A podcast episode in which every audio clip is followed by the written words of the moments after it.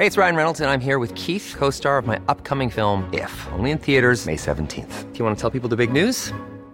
All right, I'll do it. Sign up now and you'll get unlimited for $15 a month in six months of Paramount Plus Essential Plan on us. Mintmobile.com slash switch. Upfront payment of $45 equivalent to $15 per month. Unlimited over 40 gigabytes per month. Face lower speeds. Videos at 480p. Active Mint customers by 531.24 get six months of Paramount Plus Essential Plan. Auto renews after six months. Offer ends May 31st, 2024. Separate Paramount Plus registration required. Terms and conditions apply if rated PG. Esto es Periodismo de Emergencia. Con Hiroshi Takahashi, Arturo Rodríguez y Karen Torres. Con las reglas del oficio.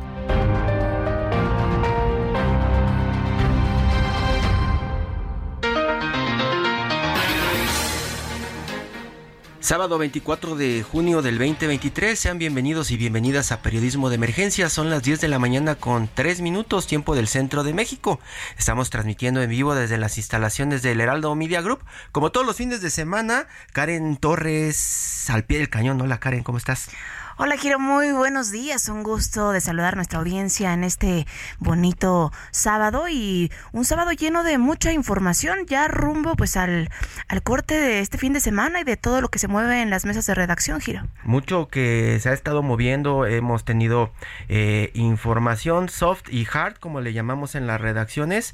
Por el lado soft, pues todos los preparativos para esta marcha que ya está prácticamente desquiciando la Ciudad de México. No sé cómo te tocó de tráfico, Karen, sé que vives muy cerca de la estación, pero de todas formas es un tráfico inusual para un sábado cualquiera, ¿no? Sí, se siente, se siente ya desde primeras horas de la mañana mucho más movimiento, un poco también hay que decirlo de caos vial, y esto pese a que la propuesta de esta marcha que se llevará este día sábado, pues se pronuncia será a pie, evitando estos carros alegóricos eh, como se habría hecho cada año, pero bueno, igual se ve movimiento. Muchísimo movimiento y también noticias internacionales. Desde ayer hemos estado recibiendo información desde, desde Rusia, donde pues este grupo Wagner, este grupo de paramilitares o de mercenarios que ha estado trabajando desde hace años con el presidente Vladimir Putin, se reveló amenazan con tomar algunas ciudades y con no obedecer al gobernante.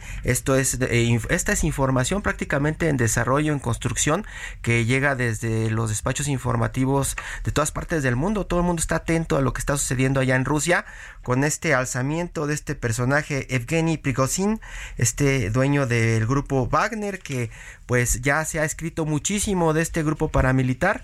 Ya le estaremos contando más al respecto. Por lo pronto, noticias locales. Emilio Álvarez y Casa, senador del Grupo Plural y participante del Congreso Ciudadano, está en la línea. Don Emilio, muy buenos días.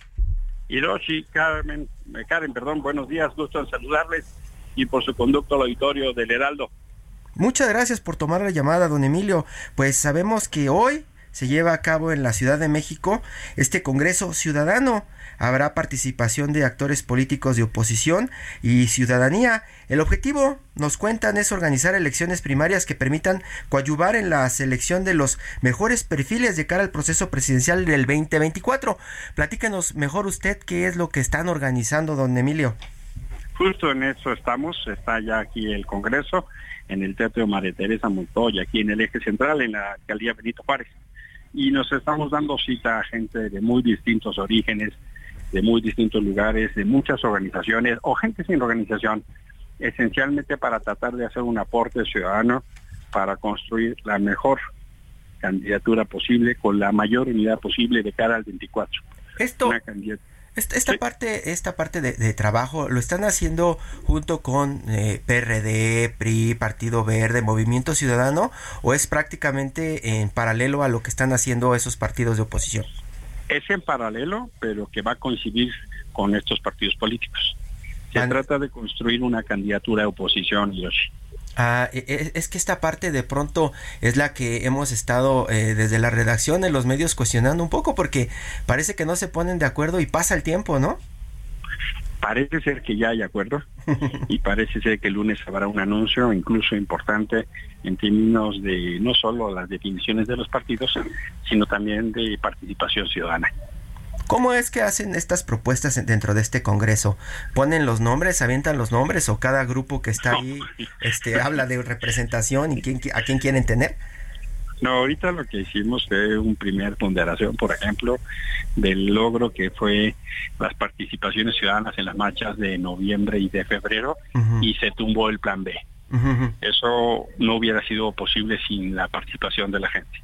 Ahorita estamos platicando de lo que significan los gobiernos de coalición.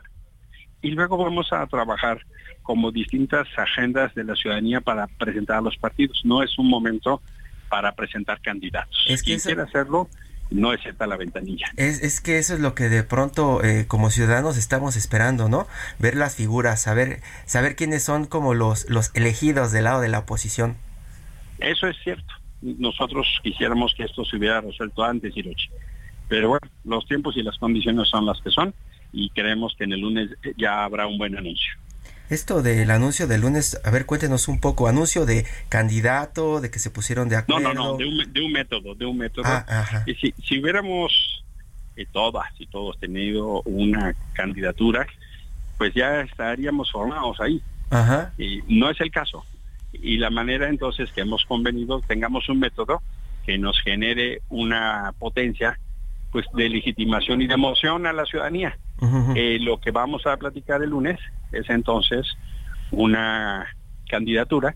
No solo estarán los partidos, estarán organizaciones como el Frente Cívico Nacional, Unidos, muchas más. Y creo que eso le va a dar mucha más potencia, Hiroshi. Y es de estos grupos que dice organizaciones que han estado eh, apoyando a la oposición eh, para frenar de pronto órdenes que llegan desde Palacio, ¿no? Es correcto. O sea, vemos con mucha preocupación la deriva autoritaria del país. Vemos los ataques a la Suprema Corte cuando no le dan la razón al presidente. Pero más que eso, lo que estamos tratando de construir es el país que nos emociona, el, el, país que nos inspira, no, no el contexto que nos da miedo. Don Emilio Álvarez y Casa, senador del Grupo Plural y también, como decíamos, participante de este congreso que se lleva a cabo, eh, Congreso Ciudadano, si es posible, ¿cuál es la agenda que marca eh, este día la reunión, don Emilio, y cuáles podrían ser los temas pues de interés y que podrían resultar eh, pues en esta en esta reunión? Uno de los temas principales, Karen, buenos días, buenos tiene que ver con pedirle a los partidos políticos que no dejen de lado la propuesta de unas elecciones primarias, es decir, que le pregunten a la gente quién debe ser la candidatura. Y eso también tiene un contraste importante, porque en el lado de enfrente sabemos que va a ser un dedito el que va a elegir. Y en el Congreso Ciudadano estamos empujando para que se le pregunte a la gente, no en encuestas, sino en urnas, en distintos modos, en papel o electrónico. Y eso creemos que puede ser una diferencia muy importante. Pareciera, senador, que mm, eh, desde oposición y desde todos los colores mm, hay mucha más preocupación, eh, evidentemente, pues por la ruta 2024, la presidencia, pero a veces pareciera que se olvida eh, que también se renueva la Cámara de Diputados, las 128 senadurías, y que en total pues serán más de 20 mil cargos de elección popular. Habría que establecer también una estrategia para recordar que estos son algunos puestos que habrá que también repensar. Tienes toda la razón. Eh, se van a competir nueve gobernaturas, por ejemplo la de la Ciudad de México, la jefatura. Eh, va a haber más de 1.500 congresos, 30 congresos estatales. Y por eso justo lo que estamos intentando discutir ahorita es qué son las coaliciones de gobierno, para que se entienda entonces que no solo debe haber una alianza electoral, sino alianzas parlamentarias y de gobierno para que los objetivos que uno se trace se hagan realidad. Y sí, efectivamente el peso específico de la presidencia es muy grande, pero no debe perderse de vista, como tú dices, que, por ejemplo, el Congreso pues es fundamental. Ya vimos la importancia que puede tener que haya contrapesos en el Congreso. Yo lo he visto directamente en el Senado. Y por eso creo que esa discusión tiene que ampliarse. Estoy totalmente de acuerdo contigo, Karen. Don Emilio Álvarez y Casa, senador del Grupo Plural, pues estamos eh, a la espera de este lunes el anuncio que dice que ya se está ya se está cocinando y ojalá nos pueda tomar la llamada la siguiente semana para platicar más acerca de lo que sigue en este proceso de la oposición ya para pues hacerle frente a este gobierno en turno, ¿no, don Emilio? Por supuesto. A mí, anóteme en esa fila. Muchas, gracias, don Emilio. Muy buenos días. Muy buenos días. Buenos días. Y continuamos platicando, ya le estábamos diciendo, Karen, eh, del asunto de lo que está sucediendo allá en Moscú, eh, particularmente por el tema de la rebelión de este grupo Wagner. Tenemos en la línea a Oleg Leonov, jefe de noticias de Sputnik desde Moscú. ¿Cómo estás, Oleg? Buenos días. Hola, muy buenos días desde Moscú. Cuéntanos acá las noticias que nos llegan a la Ciudad de México, a México, tienen que ver con que Wagner se revela y muestran a un presidente Putin eh, pues muy callado, lanzando amenazas pues medio tibias hacia esto que está pasando. Nos hablan también de que los, los rebeldes o estos eh, personajes de Wagner están ya eh, por tomar algunas ciudades y que lanzan amenazas muy sonoras, haciendo muchísimo ruido. ¿Cuál es la situación real allá? ¿Qué es lo que está viviendo principalmente la población, Oleg? Bueno, pues yo me encuentro en estos momentos justo en el centro de Moscú y aquí se vive un sábado soleado como cualquiera. La gente está paseando, los turistas tirándose fotos, no pasa nada. No hay, no hay un despliegue militar en la ciudad, no hay refuerzo policial siquiera visible. Quizás sí algunas instituciones han cerrado, y eh, he sabido que se han cancelado algunos actos públicos, pero es más bien por cuestiones de precaución, no porque haya un peligro real en la ciudad. La verdad que si leemos la prensa occidental vemos que exageran un poco la situación. O sea, sí hubo un levantamiento, sí es armado, pero hasta el momento no se han registrado choques reales, ¿no? que, digamos con explosiones, tiroteos y combates por tomar posiciones. Hemos visto sí que un grupo de de soldados del grupo Wagner, como se les conoce, se dirigen, o al menos ellos dicen que se dirigen hacia Moscú, eh, pero todavía están a mitad de camino. Y como sí ha dicho usted, eh, vemos que tanto el presidente como el Ministerio de Defensa de Rusia eh, han, por ahora, tomado medidas muy cautelosas. Hasta donde yo puedo entender, la intención es no agravar la situación, hablar y dialogar y tratar de resolver la situación mediante el diálogo también quisiera decirle a sus espectadores que eh, desde el principio se supo que ese levantamiento no, va, no es que tenga mucho éxito. Todos los gobernadores de Rusia eh, han mostrado su apego al orden constitucional del país. Todas las fuerzas militares rusas están con el presidente. Incluso figuras que se creía que eran cercanas al jefe del grupo Wagner, a Prigozhin, como el líder de Chechenia, Kadyrov, eh, ha mostrado su apego y su respaldo al orden constitucional del país. O sea, no hay fuerzas políticas en Rusia que apoyen ese levantamiento, no hay fuerzas económicas tampoco, no hay fuerzas militares que lo apoyen. No hay, no hay como una idea de golpe de Estado, como se ha estado mencionando. Sí, bueno, es, es lo que ellos dicen que van a hacer un golpe de Estado, pero realmente todos los que estén acá siguiendo ese tema desde, desde el lugar, como yo, entendemos que eso no va a suceder de ninguna manera. Entonces, por eso es que tampoco vemos choques, porque realmente la defensa rusa tiene todos los instrumentos para acabar con esa rebelión ya de un momento. ¿Y no ven de pronto que haya eh, cierto apoyo a este personaje, Evgeny Prigozhin? Eh, porque él lo que ha estado también apelando es a, decir, eh, el gobierno ruso ha mandado niños a la guerra, nosotros no matamos niños, el gobierno ruso está presionando a los civiles para combatir, nosotros combatimos en lugar de los civiles, ha estado como utilizando una especie de propaganda de combate que pues a lo, ante los oídos y los ojos de Occidente eh, resulta muy convincentes, ¿no? Pero son eso, son palabras. O sea, por supuesto que en, cualquier conflicto los primeros que van al combate son los más jóvenes. Por supuesto que las personas tienen armas en sus manos y pueden combatir. O sea, en Rusia las fuerzas militares tienen toda la capacidad de, como ya dije, eh, acabar con esa rebelión de un golpe. Pero no lo han hecho hasta ahora porque han sido muy prudentes. Hemos visto un comunicado desde el Ministerio de Defensa ruso que ha dicho que a todos los combatientes del grupo Wagner que depongan las armas y se entreguen, pues no le va a pasar nada. Hemos visto a los, diferentes gobernadores de las regiones centrales de Rusia que han hecho un llamado a sus ciudadanos, ¿no? a, los residentes de sus regiones, que, que se calmen y que no, que, no, que no haya combates. Por eso hasta ahora no, no, hemos visto imágenes de, de, un verdadero golpe de Estado como pudiéramos ver en, en cualquier otra situación. El mensaje de, de, Vladimir Putin, ¿cuál fue? ¿Nos puede resumir lo que lanzó ayer? Eh, ¿Cuál fue? ¿Y, ¿Y sí tranquilizó a la población? Sí, pues eso, la intención principal ha sido esa, tranquilizar a la población, decirles que el gobierno eh, está tomando las medidas necesarias, por ahora no van a tomar medidas drásticas, por lo menos el mensaje que yo he visto no, no apuntaba a eso, aunque sí dijo una cosa muy importante que quisiera destacar. Él dice que Rusia nunca perdona a los traidores. Y hemos visto imágenes eh, de muchos años anteriores en una entrevista que él tuvo en el 2018, cuando le preguntaban directamente a Vladimir Putin que si él podía perdonar todo, y él dijo, sí, menos la traición. Mm. O sea, para Prigozhin y los que se queden con él, eh, no va a haber piedad del Estado.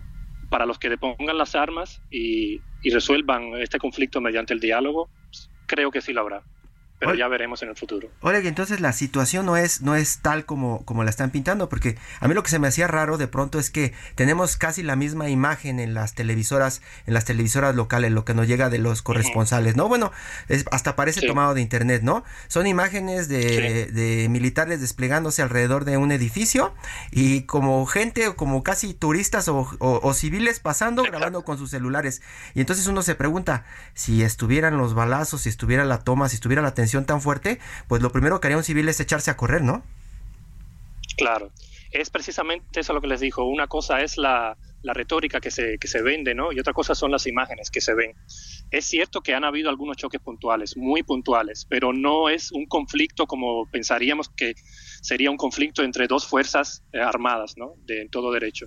Entonces, las imágenes del edificio, me imagino que lo que hayan visto más han sido cómo las fuerzas Wagner se han desplegado en el centro de la ciudad de Rostov del Don. Es una ciudad sureña en Rusia, está a 800 kilómetros de Moscú, bien lejos.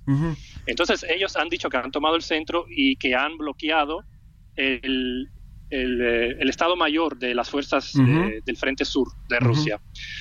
Pero es precisamente eso. Quizás las hayan bloqueado, pero no lo han tomado. O sea, las Fuerzas Armadas mantienen el control. Eh, y me imagino que están también alerta de que esta, además de una primera alerta, aunque no es eh, en realidad, pues como, como ya mencionamos, eh, se está llevando a cabo, ¿podría sí Rusia estar preparado y tener la economía para un posible golpe de Estado? Pues eh, realmente yo diría que esa situación no se va a dar. O sea, en Rusia no habrá un golpe de Estado. Eso se, eso se descarta, es lo que también está diciendo por ahí el presidente Putin, ¿no? Que, que están, están, están muy firmes. Eh, entonces, eh, eh, yo te digo esto porque en este mismo instante tengo dos televisoras este, de la competencia, las tengo abiertas. En una están pasando fútbol y en otra están pasando reportes desde Moscú en vivo, ¿no? Moscú se ve tranquilo y en, en otra de las pantallas se ve, se ven, se ven, se ven militares, este, casi, casi corriendo. No les han dado una alerta de decir, tienen que refugiarse en el metro, tomen estas precauciones, nada. Están mm, totalmente confiados en que no llegarán los de Wagner hasta esos, o sea, no recorrerán esos 800 kilómetros hacia Moscú. Eh, bueno, hasta donde yo sé, hasta el momento, el alcalde lo que ha hecho es un aviso de que si se puede evitar salir a las calles, pues evítenlo. Pero no hay ningún tipo de restricción. Las personas pueden entrar y salir de la ciudad eh, cuando quieran. Como ya he dicho, estoy justamente en el centro de la ciudad, al frente del Ministerio de Exteriores ruso, y aquí todos están paseando, las mujeres paseando con sus coches, los turistas haciendo sus excursiones. Prácticamente nada ha cambiado. No hay ningún despliegue militar en el centro. Sé que han bloqueado lo que es la Plaza Roja y el Kremlin, porque es la residencia presidencial de Rusia, ¿no? Eso sí, para el turismo normalmente está abierta para los turistas. Hoy la han cerrado y es lo único hasta donde yo sé. Sé también que se han cancelado algunos actos públicos, también por cuestiones de precaución, pero no hay ningún tipo de limitaciones para la ciudadanía. ¿Y vía aérea tampoco se habla de cancelación de vuelos ni movimientos aéreos? Eh, hasta donde yo sé, no. Sé que han este, establecido un régimen de control antiterrorista en varias regiones centrales de Rusia, que eso puede conllevar a un cierre limitado ¿no? de los aeropuertos y de los vuelos, pero hasta ahora, hasta donde yo sé, todo, todo sigue trabajando con normalidad. Entonces la atención es eh, prácticamente lejos de, de, Moscú y, la percepción es que se va a controlar, Oleg. Eh, se intenta controlar mediante el diálogo. En cualquier caso, si de repente las autoridades ven que la situación se está saliendo de control, me imagino que tomarán todas eh, las medidas necesarias. Al menos a eso apunta tanto las declaraciones del presidente como que han llegado desde el Ministerio de Defensa ruso. Se habla de entre 25 mil y 50 mil eh, representantes de Wagner listos para luchar, ¿no? Realmente, eh, a ver, no soy especialista, no podía contabilizarlos, pero realmente yo considero que es bastante exagerado la asociación. Al menos también desde el Ministerio de Defensa ruso han dicho que ya muchos eh, han abandonado ese intento, se han entregado porque están entendiendo que están participando en una aventura. Eh, eso no tiene otro sentido. O sea, eso no va a llevar a ningún lado. ¿Y cuál sería, cuál sería, cuál sería tu, tu mensaje para, para, para pues los medios de este lado del mundo eh, en este momento? Pues que tengan mucha precaución con lo que ven, incluso en Internet, porque sabemos que en el mundo de la información, eh, el 80% de la información que se vende en Internet resulta que ser o no cierta o no tan cierta como se quiere mostrar. Eh, que se apeguen a los informes oficiales, al fin, al fin y al cabo, para eso están, para informar a la población y que bueno, que sigan la situación desde dentro, desde cerca, no desde afuera, como se puede parecer algo diferente a lo que es en realidad. Pueden buscar a la agencia de noticias Sputnik para tener información cercana. Oleg Leonov, jefe de noticias de Sputnik desde Moscú, muchísimas gracias. Seguiremos platicando seguramente en una próxima entrega sobre esto que se está desarrollando allá en Rusia. Gracias, Oleg. Muchas gracias, un saludo pues ya escuchó usted un reporte desde Moscú sobre lo que está sucediendo. Tenemos información acá en México, por lo menos en las agencias británicas, en las agencias estadounidenses, de que hay mucha tensión allá en la, zona. Los ojos del mundo están en Rusia por hoy. Y ahora, hasta, hasta ahora, desde Moscú, nos dice el jefe de noticias de Sputnik que están tranquilos. Pues habrá que ver, es una noticia en desarrollo, a ver cuánto tiempo más pueden estar tranquilos. Continuamos en periodismo de emergencia, no le cambie, vamos a hablar de, de la marcha, la marcha Volvemos.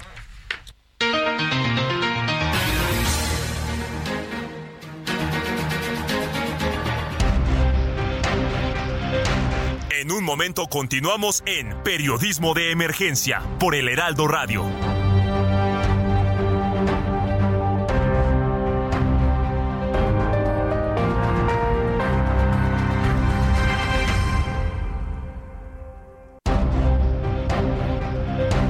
Regresamos a Periodismo de Emergencia con las reglas del oficio.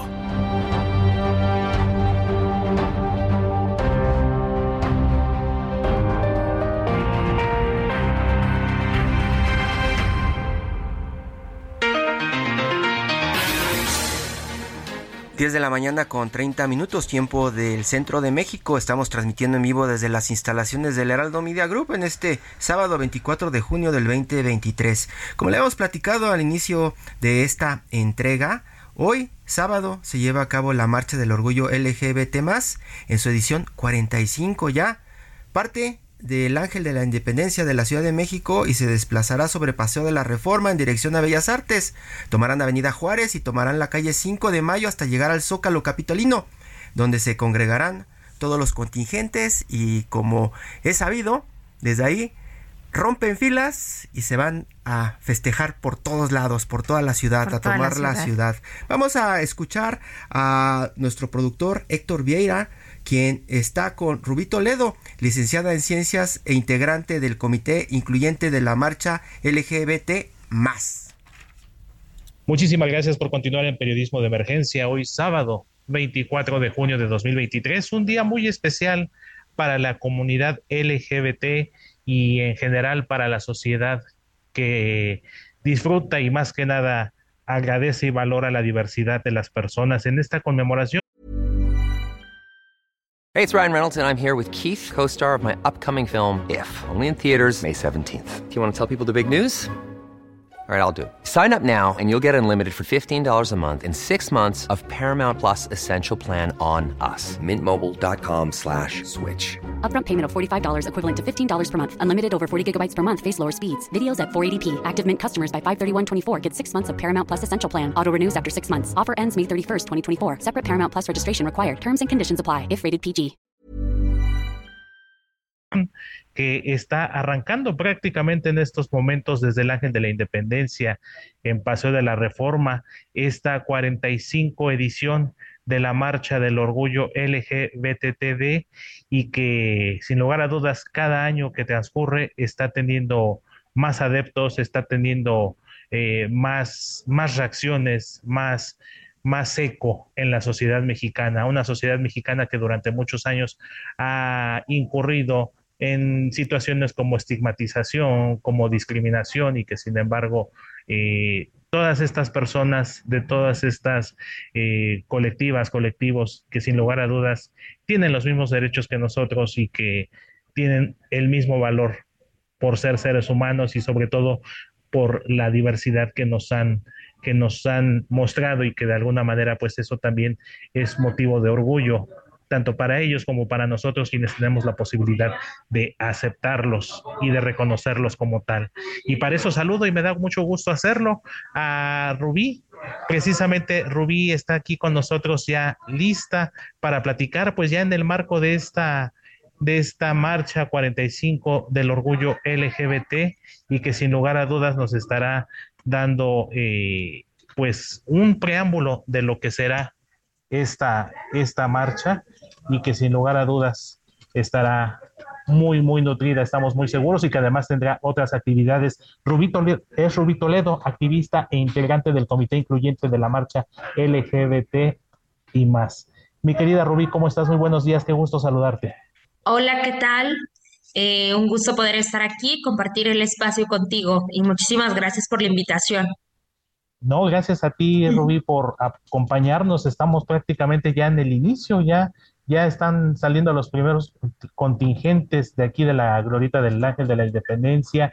Y en esta edición 45 de la marcha, ¿cómo has percibido eh, la, la convocatoria. De hecho, yo recuerdo que desde el mes de marzo que se dio a conocer y que, bueno, ya llegó el día, un día de fiesta para, para todos nosotros. Mira, yo creo que cada año aumenta la, la, población que viene a marchar y eso de alguna manera es un índice eh, positivo, ¿no? Para la participación de, de quienes vienen a, festejar, pero también exigir eh, las demandas que quedan pendientes en la agenda de la diversidad eh, sexual y de género en nuestro país. Este año particularmente es la edición número 45 y está abanderada por el lema Libertad, Justicia y Dignidad. A nosotros jamás nos borrarán. En este año, como tal, nos estamos refiriendo al reconocimiento de las poblaciones diversas dentro de poblaciones históricamente excluidas. Con ellas me refiero a la población diversa que está en pueblos indígenas, personas con discapacidad, personas de la diversidad privadas de su libertad, eh, que están en situación de movilidad o de migración, como se le conoce también, o en situación de calle. Yo creo que esta es una marcha muy eh, especial porque volvemos a las raíces de lo que, de cómo inició la lucha LGBT y sobre todo pues invitando a marchar a pie porque estamos en medio de, pues, de una coyuntura nacional en la que más que nunca debemos de poner los temas de nuestras agendas sobre la mesa, que sean discutidas y, y abordadas claramente. Así es, Rubí, yo creo que es una oportunidad, eh, como bien lo dices, en esta ocasión todavía más especial, eh, de hacer una reflexión de visibilizar precisamente toda esta diversidad de orientaciones sexuales, como bien lo dices, estos orígenes también, y muy importante, ¿no? Eh, el respeto y la oportunidad de que se pueda ejercer eh, su autonomía, desarrollar su personalidad y que esto siempre se dé en un marco de un trato digno y por supuesto de cualquier, libre de cualquier eh, tipo de discriminación. Claro, eh, sí, yo creo que cada año es reivindicar la, la lucha, cada año ponemos de manifiesto eh, pues las carencias que todavía se tienen. Yo creo que la Ciudad de México puede ser un referente para impulsar los derechos de la población LGBT. Se dice ser una ciudad de derechos, pero yo creo que dista mucho de la realidad y sobre todo hablar de que la Ciudad de México es una isla de privilegio. Privilegio, con ello me refiero a que no es la misma realidad de una persona de la población diversa aquí en la Ciudad de México que alguien que está en Oaxaca, que alguien que está en Campeche totalmente distinta. Incluso dentro de la Ciudad de México eh, no es lo mismo quien vive en la Roma, quien vive en Tlalpan. Entonces, es abordar también las desigualdades que hay y, y sobre todo que es una marcha bastante, eh, como yo ya bien decía, conmemorativa, e, emotiva y sobre todo que viene desde las raíces. Y yo creo que más que nunca debemos hacernos eh, sonar en el tema de, pues, de las exigencias.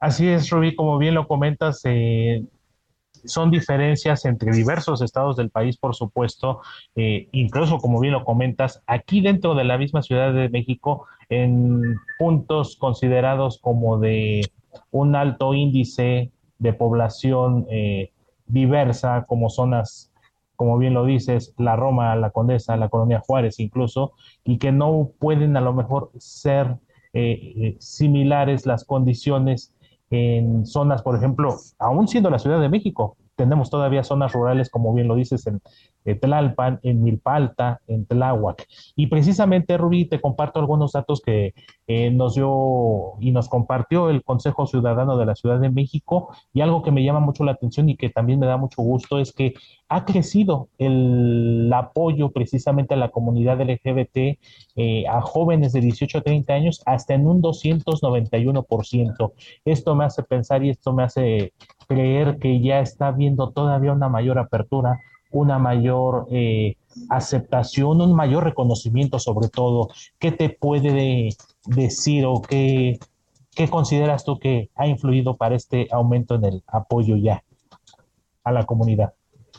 Pues yo creo que eh, todo lo que se ha logrado ha sido a base de la lucha que se ha hecho. Yo creo que nada se ha dado por el simple gusto de las autoridades eh, o por el, el simple pensamiento y reflexión, yo creo que todo ha sido pues a golpe de sentencia, de que se tiene que pues ir directamente a incluso pues a gritar, a manifestarnos.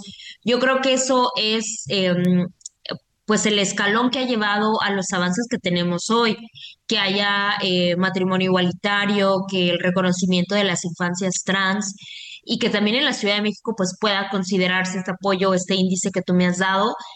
Eh, pues sí, hay, hay que reconocer que también han habido avances positivos, pero yo creo que eh, el ritmo no es siempre el óptimo, porque siempre queremos que haya pues más em, prontitud en cómo deben actuar las autoridades.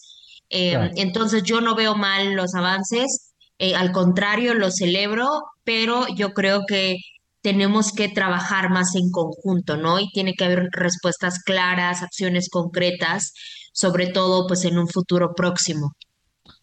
Como bien lo dices, se ha avanzado, pero no es todo el camino, todavía hay mucho que trabajar, todavía hay mucho que hacer al respecto para seguir fortaleciendo estos vínculos, para seguir fortaleciendo este impulso, esta aceptación y que a final de cuentas, bien lo dice históricamente esta frase, ¿no? Love is love, amor es amor, y que todos, a final de cuentas, como seres humanos debemos de entendernos, de aceptarnos y de seguir trabajando juntos para seguir construyendo una, una mejor sociedad.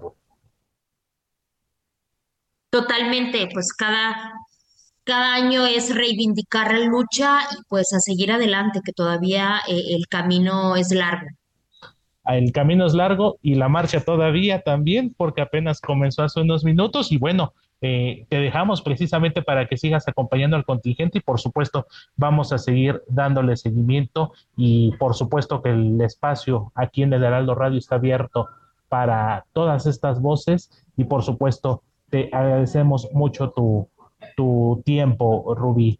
Un último comentario antes para antes de cerrar. Eh, pues reitero el agradecimiento por el espacio y a, invitar a quien siga todavía en casa y quiere unirse a la marcha, pues es, momento y pues también es momento de, festejar, ¿no? Eh, y pues nada más, muchísimas gracias.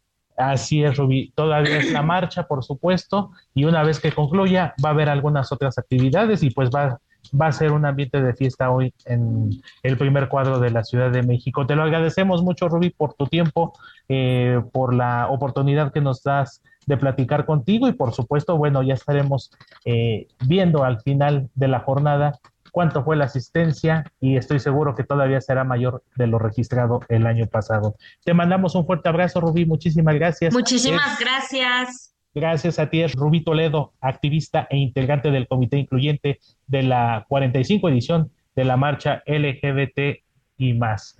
Cuando en este momento continuamos con más en Periodismo de Emergencia. Periodismo de Emergencia con las reglas del oficio.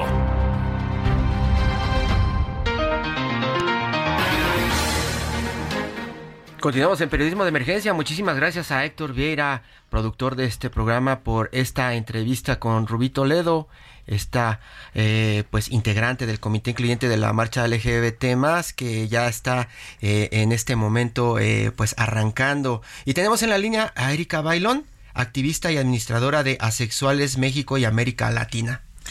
Muy buenos días, Erika. Gracias por tomarnos la llamada. ¿Cómo se vive en estos momentos? Pues bueno, desde las calles del centro de la Ciudad de México. Hola, ¿qué tal, Karen? Hola, ¿qué tal Pues muy bien, aquí estamos totalmente en un ambiente aquí en el Zócalo Capitalino, a todo lo que da, ya esperando de que pues empiezan a llegar los contingentes. Ahorita únicamente están los eventos aquí en el Zócalo Capitalino iniciando. Iniciando este día tan importante eh, con participación e incidencia, ¿tienes ya algún número de pues la participación que se espera en, esta marcha de este día sábado? Eh, pues esperamos eh, rebasar más del millón de personas. más del millón de personas.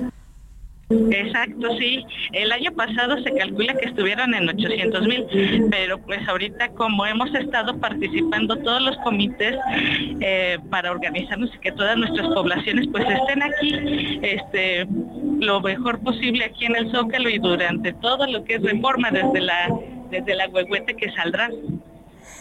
Erika, libertad, justicia y dignidad a nosotros nunca nos borrarán. Ese es hoy el lema de, la marcha. Tú como embajadora de programas de inclusión y visibilización de la comunidad, por favor platícanos eh, a nosotros, a la audiencia, LGBTTIQA+. ¿Qué significa sus siglas per se? Sí, hoy sin duda, bueno, eh, es el acrónimo con el que se identifica a la comunidad LGBTIQA+, ¿no?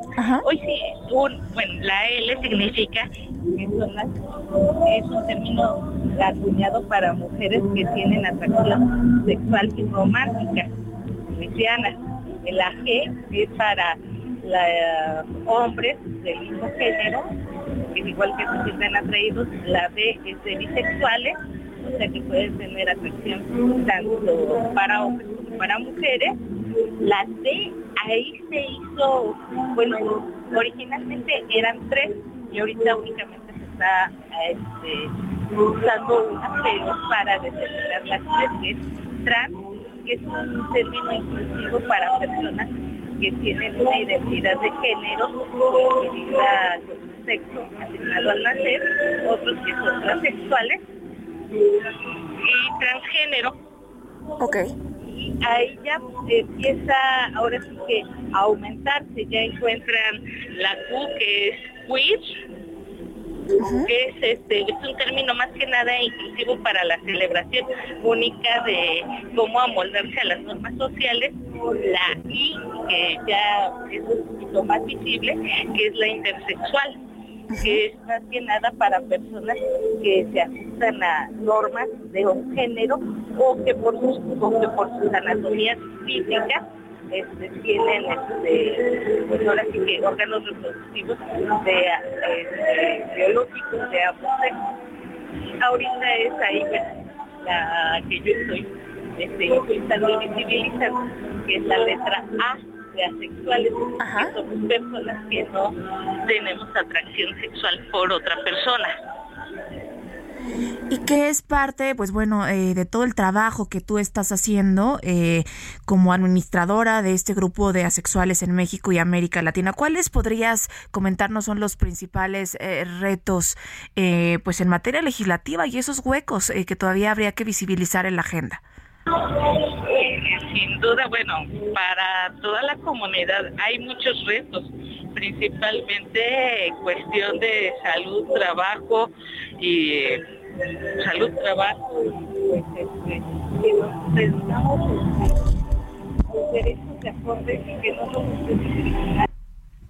Vamos a intentar eh, eh, retomar la llamada con Erika Bailón porque tenemos algunos problemas de comunicación. Pues como usted sabe, está tomando la llamada desde una fiesta en donde esperan que lleguen más de eh, un millón de, personas. Vamos a, intentar para ver si se escucha mejor Erika. Erika.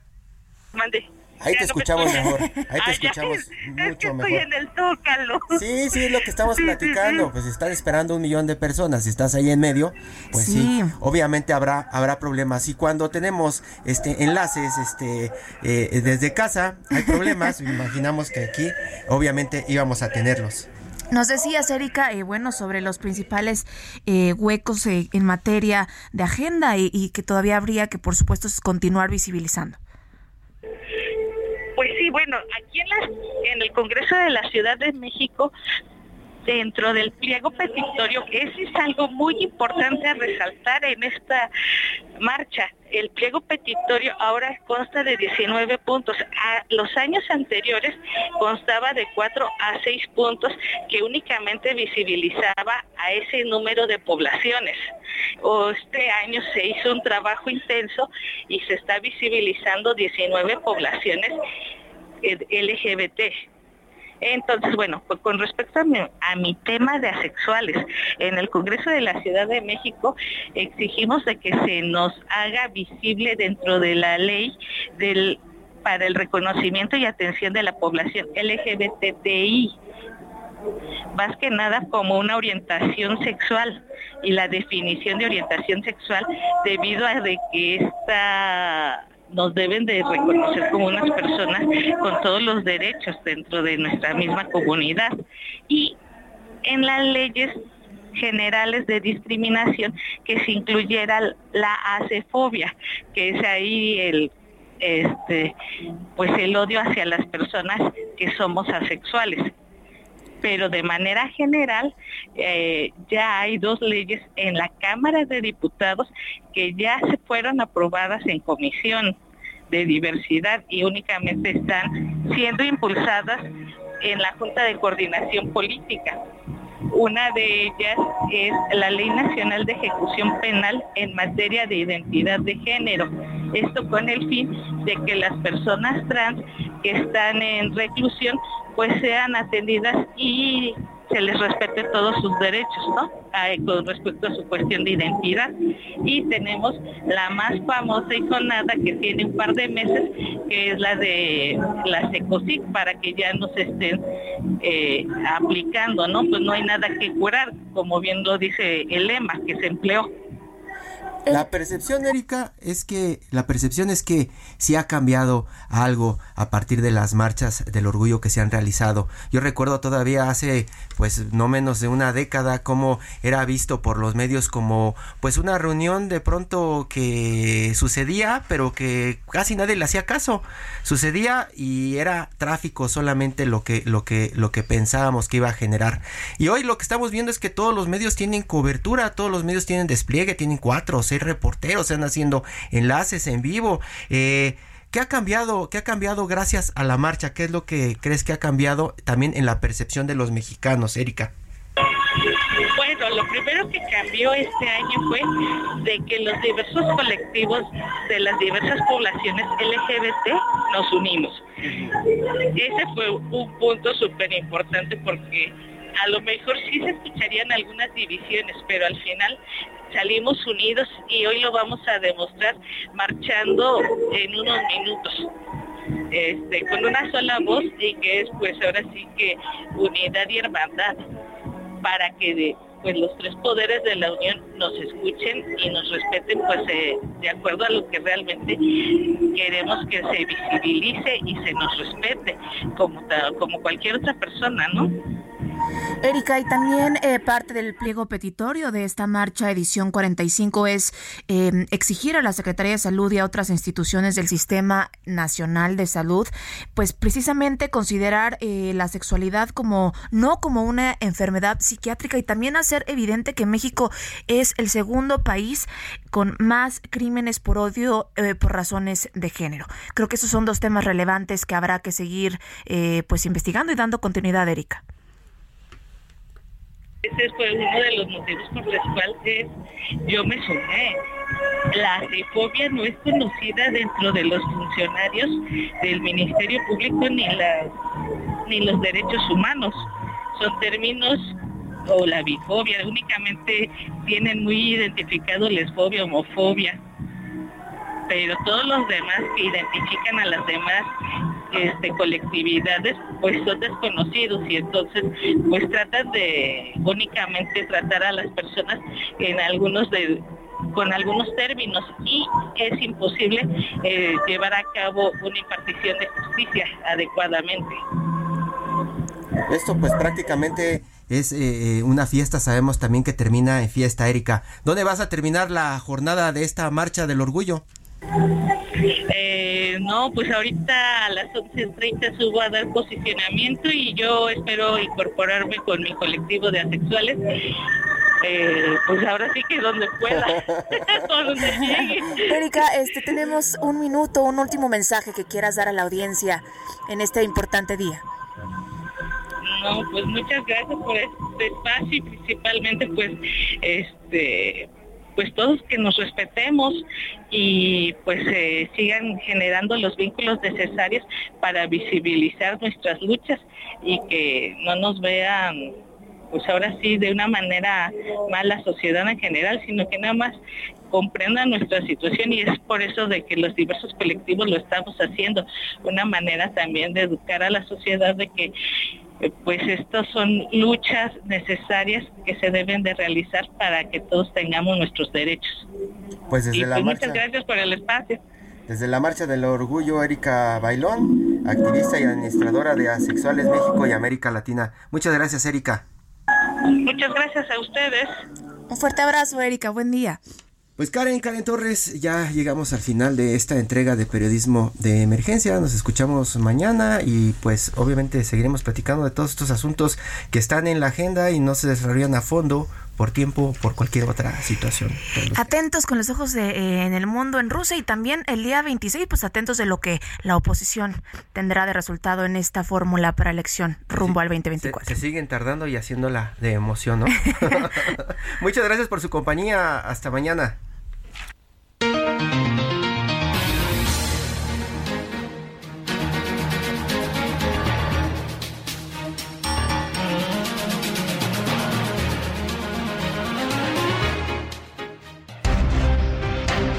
Hasta aquí, periodismo de emergencia.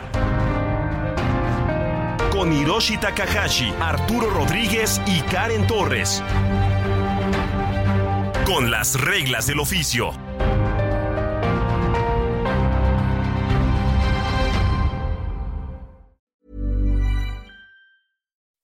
When you make decisions for your company, you look for the no-brainers. If you have a lot of mailing to do, stamps.com is the ultimate no brainer. Use the stamps.com mobile app to mail everything you need to keep your business running with up to 89% off USPS and UPS. Make the same no brainer decision as over 1 million other businesses with stamps.com. Use code PROGRAM for a special offer. That's stamps.com code PROGRAM.